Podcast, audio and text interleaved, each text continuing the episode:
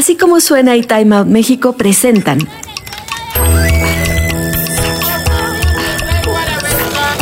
Adictos a la ciudad.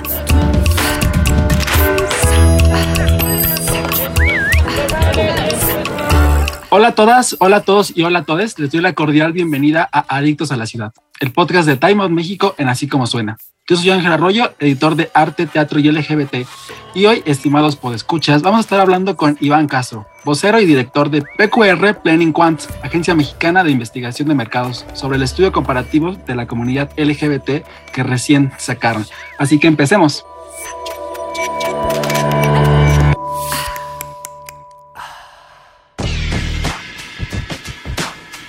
Pues hola Iván, muchísimo gusto de tenerte por acá. ¿Cómo andas? Hola Ángel, encantado de estar con ustedes. Increíble. Pues quería empezar, eh, si nos platicas un poquito sobre Planning Quant, de qué va, qué hacen, qué es lo que generalmente hacen. Mira, Planning Quant es una agencia de investigación de mercados. Ya llevamos más de 10 años haciendo investigación en temas eh, relativos a mercadotecnia.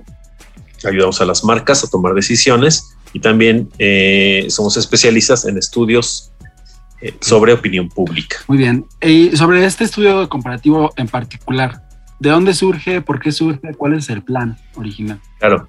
Mira, Ángel, desde hace algunos años eh, nosotros hemos estado muy interesados en el tema del entendimiento de la comunidad LGBT y decidimos, dado que somos especialistas en investigación de mercados, eh, eh, salir a las calles en, la marcha, durante la marcha del orgullo en la Ciudad de México, y empezamos a hacer una serie de entrevistas con la finalidad principal de tratar de eh, conocer cuáles eran las inquietudes de la comunidad desde una perspectiva no tanto de temas de salud, que consideramos que esos, esos temas están de alguna manera ya tratados por eh, principalmente instituciones gubernamentales, sino otros aspectos que tienen que ver, por ejemplo, con las marcas, que tienen que ver con eh, inquietudes generales, etcétera. Entonces, desde entonces estamos realizando este tipo de levantamientos. Eh, lo que hacemos ahora, lo que vamos a mostrar ahora, es ya un levantamiento masivo, ya no fue en la marcha, sino en redes, entre redes sociales, y logramos eh, combinar la información de aproximadamente 800 personas, todas pertenecientes a la comunidad. Y hablamos de temas o les preguntamos de temas eh, que tienen que ver principalmente con plataformas y contenidos, eh, así como influencers que son más seguidos entre miembros de la comunidad, algunos temas de grupos vulnerables y discriminación. También tocamos el tema de matrimonio y adopción, uso del lenguaje inclusivo, dado que esta es una comunidad que ha estado impulsando mucho el cambio hacia el lenguaje inclusivo y finalmente una evaluación de gobierno. Y justo un poquito eh, adentrándome ya en los resultados, un poquito la interpretación de los resultados, uno de los resultados que más me llamó la atención fue que de acuerdo a los de acuerdo a esto 88% de los pansexuales tienen de 18 a 30 años y 81% de los bisexuales están igual en este rango de edad me llama muchísimo la atención esto, de que haya sobre todo jóvenes con esta orientación sexual y pansexual. Sí. Eh, ¿Tú qué piensas de esto? ¿A qué crees que se deba? Es un cambio generacional. Eh, yo te puedo decir que por fortuna las nuevas generaciones están ya tomando el tema de su sexualidad desde otra perspectiva y es por eso que eh, encontramos que efectivamente entre jóvenes, principalmente 18 20 años, son los que se autoasignaron como personas con con una orientación bisexual o pansexual. A diferencia de las personas mayores, de más de 41 años, en donde existe un poco más de tradición a, autoidentificarse o como gay o como lesbiana, ¿no? pero estas opciones un poco más, eh, un abanico más amplio, ah. están siendo tomadas genuinamente por las generaciones eh, de edades eh, menores. Y eso, bueno, de alguna manera tiende a, o nos, nos hace pensar que en el futuro las opciones eh, bisexuales y pansexuales pues, van a ser opciones mucho más comunes. Justo, justo, es lo que también me pasado un poquito por la mente, ¿no? El quizá no tener como la etiqueta o el no tener el nombre para las personas es como importante, ¿no? Cuando vamos descubriendo nombres y descubriendo diversidades, vamos pudiendo identificarnos. Sí, por supuesto, y te, te empiezas a relacionar con las personas más que con su género o su sexo, empiezas a relacionar con la persona independientemente, ¿no? De cómo se presenta, cómo asume su, su, su género, cómo se, se, presenta ante el mundo, ¿no? Entonces es independiente eso. Sí, sí, sí, de acuerdo. También hay un resultado que destaca con qué tipo de actitudes y accesorios se expresan. Las actitudes y accesorios mayormente femeninos son los que menos destacan y los que tienen los porcentajes más bajos entre, entre gays, lesbianas, bisexuales y pansexuales. ¿A qué crees que se deba esto? Mira, yo creo que en el, en el ya haciendo zoom al, al, segmento gay entre la población LGBT, tú sabes, eh, no hace eh, muchos años estaba muy de moda el, todas las tendencias hipermasculinizadas. ¿no? Como gay tenías siempre la opción de mostrarte exageradamente masculinizado. Eh, aunque siempre hubo un porcentaje de personas que convivían ya sea con las características masculinas o las características femeninas. Pero lo que estamos notando hoy es que eh, en realidad eh, todos los miembros de la comunidad LGBT, llámese lesbianas, bisexuales, pansexuales, pues están tomando las formas y los accesorios de una manera mucho más amplia. Es decir, te vistes para ser tú, no te vistes para representar a un hombre o para representar a una mujer. Entonces, en ese sentido, puedes eh, y tienes toda la posibilidad de tomar algunos eh, pues, detalles masculinos, algunos detalles femeninos y hacer una combinación y al final de cuentas vivir con tu propia propuesta. Lo que las nuevas generaciones están buscando es eso, es, es la individualización, la personificación y el, el, ser genuino, ¿no? Como, como persona más que como un hombre o una mujer. Justo, y en ese aspecto no resultó un poquito complicado quizá catalogar qué actitudes eran femeninas o qué accesorios eran femeninos y qué accesorios eran masculinos o, así. No, en realidad lo que nos están diciendo es, mira, eh, posiblemente podemos ver que el, segmento gay podría este, buscar eh, formatos más masculinos. Pero en términos generales no hay gran diferencia, ¿no? No es que no puedas diferenciarlos, sino puedes tomar algunos elementos de, de, un género, otros elementos de otro, y al final de cuentas, pues tener tu propia propuesta. Sí, sí, sí.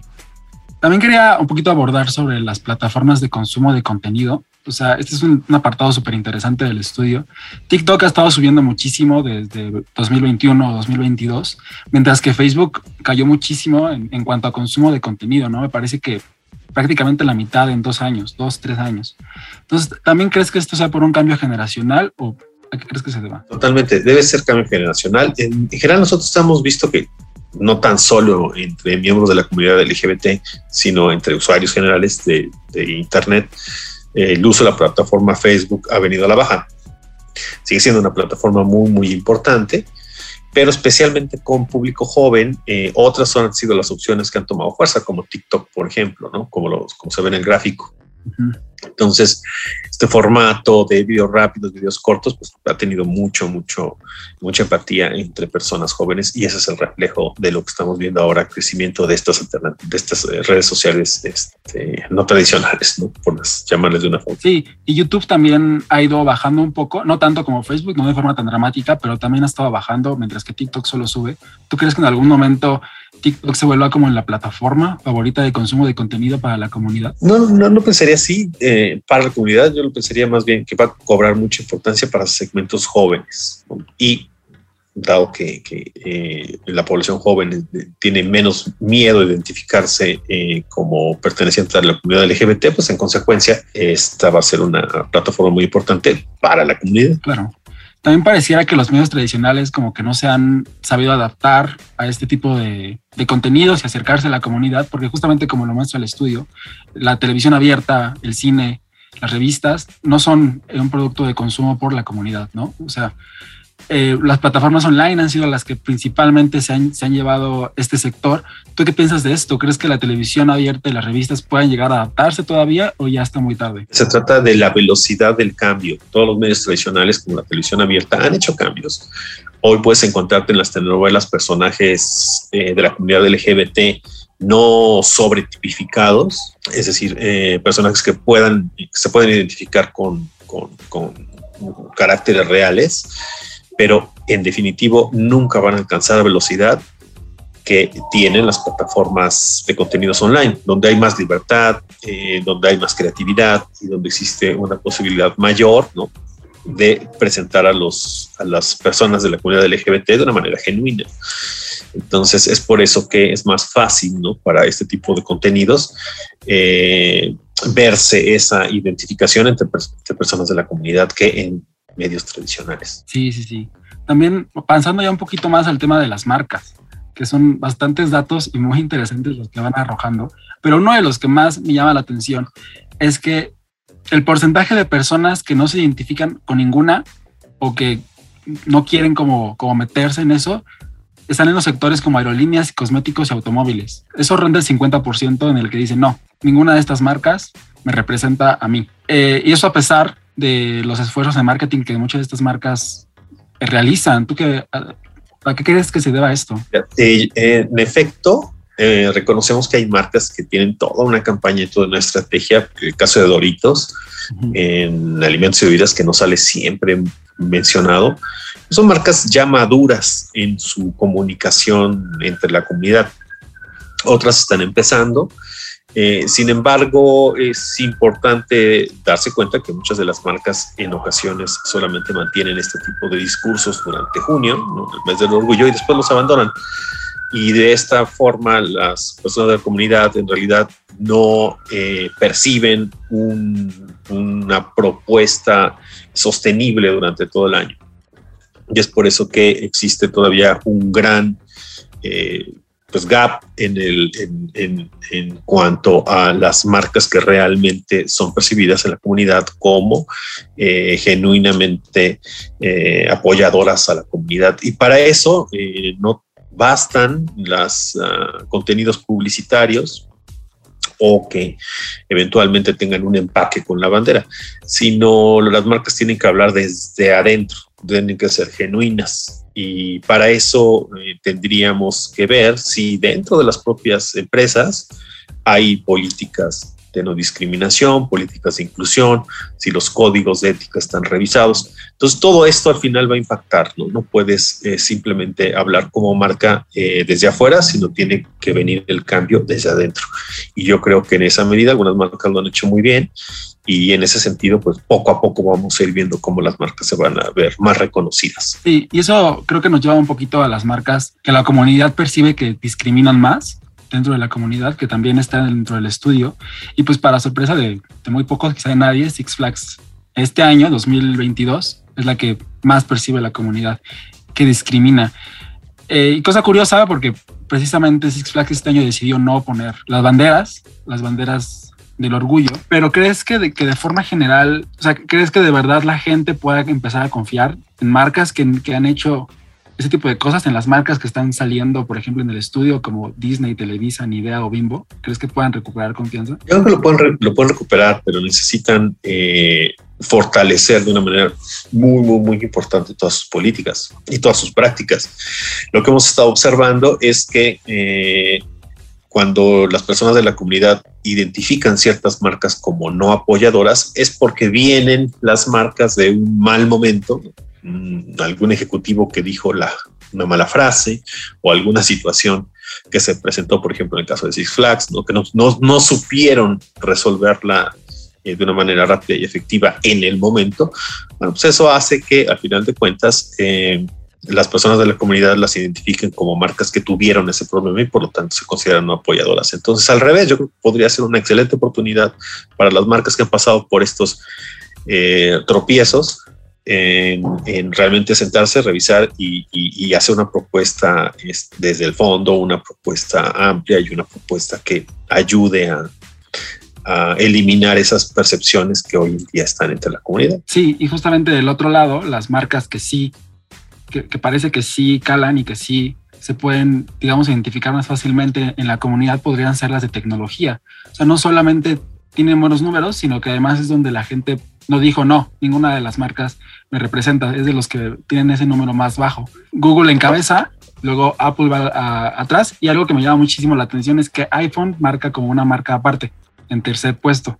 ¿Esto por qué lo hicieron así? Bueno, fueron las, las opciones que las personas mencionaron, pero en efecto, tecnología yo creo que es una de las eh, categorías que en, donde existe una posibilidad impresionante de las marcas de llegar rápido y efectivamente a la comunidad. Y lo estamos comparando contra el año pasado y efectivamente el 1, 2, 3 ha sido desde el 2021 Google, Apple y iPhone. Bueno, separamos, separamos ambos respuestas porque las personas así lo, lo mencionaron, una, una pregunta abierta algunos lo mencionaron como Apple y otros como iPhone, pero se pueden reunir y bueno, de esa manera podríamos ver que eh, en general la marca La Manzana tiene un impacto muy, muy, muy, fuerte dentro de la comunidad, así como Google. ¿Y crees que eso también tenga que ver con, con que las marcas de tecnología se ven relacionadas como a lo joven, a lo progresista?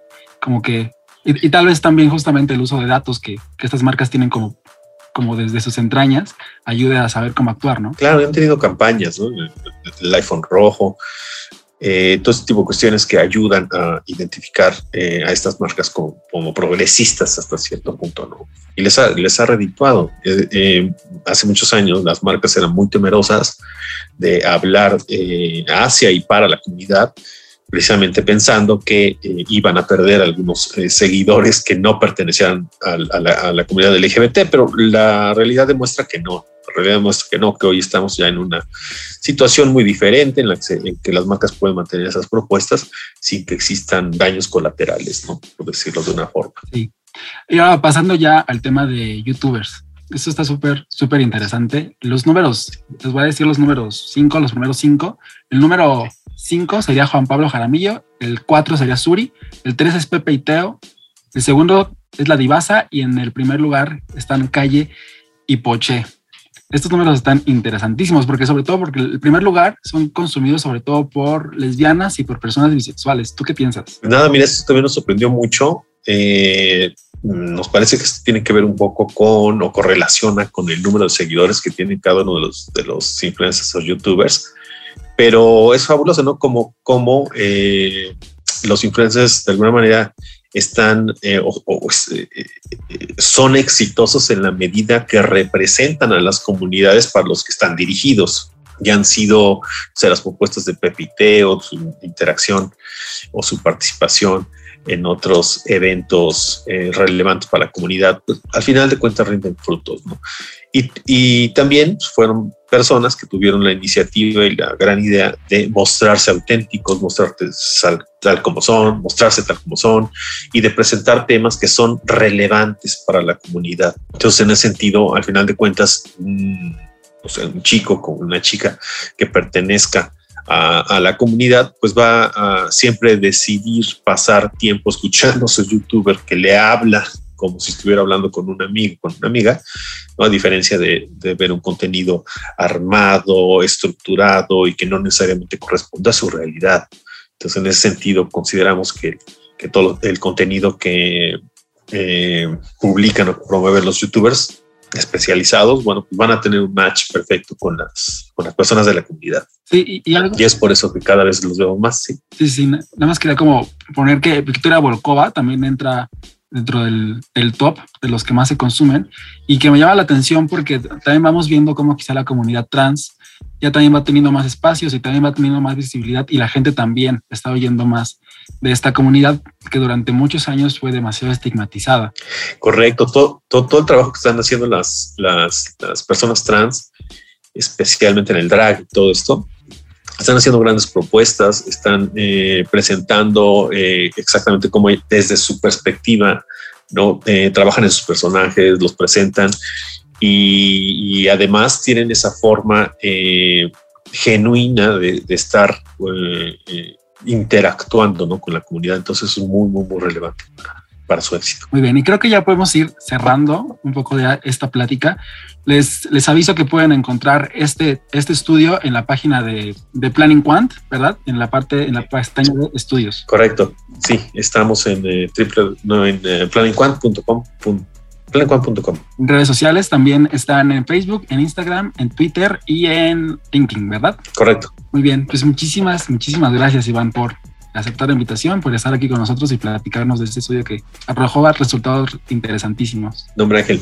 Al contrario, muchas gracias a ustedes y bueno, pues estamos aquí para los siguientes eh, proyectos y estudios. muchísimas, muchísimas gracias y a nuestros podescuchas, muchísimas gracias por estarnos escuchando. Nos vemos en la próxima ocasión. Hasta luego. Visita arroba así como suena MX y arroba Time Out México en Facebook, Twitter e Instagram. Y utiliza el hashtag Adictos a la Ciudad. Escucha este y todos nuestros podcasts en así como suena.mx, Spotify, Google y Apple Podcast.